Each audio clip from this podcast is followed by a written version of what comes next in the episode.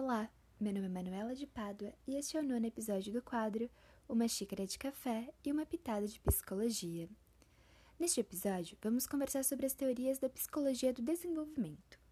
Essa abordagem estuda o processo de desenvolvimento da infância até a velhice e é pautada na interação entre os fatores hereditários, orgânicos, de maturação e do meio.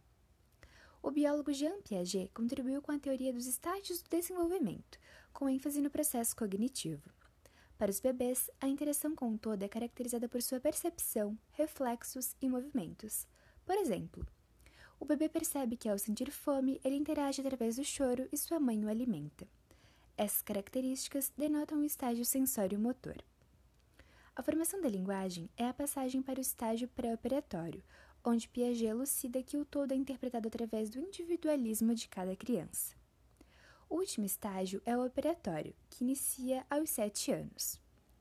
Nele estão presentes a construção lógica e a formação das reflexões pessoais do sujeito. O autor Vygotsky também contribuiu com sua teoria pautada no materialismo dialético, onde o desenvolvimento do comportamento consciente como pensamento, memória, atenção voluntária e a percepção se dá na interação social dos sujeitos.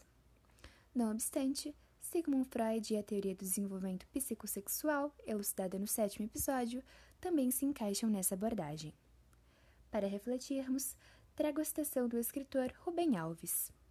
Além de amar, tem de saber, e saber leva tempo para crescer.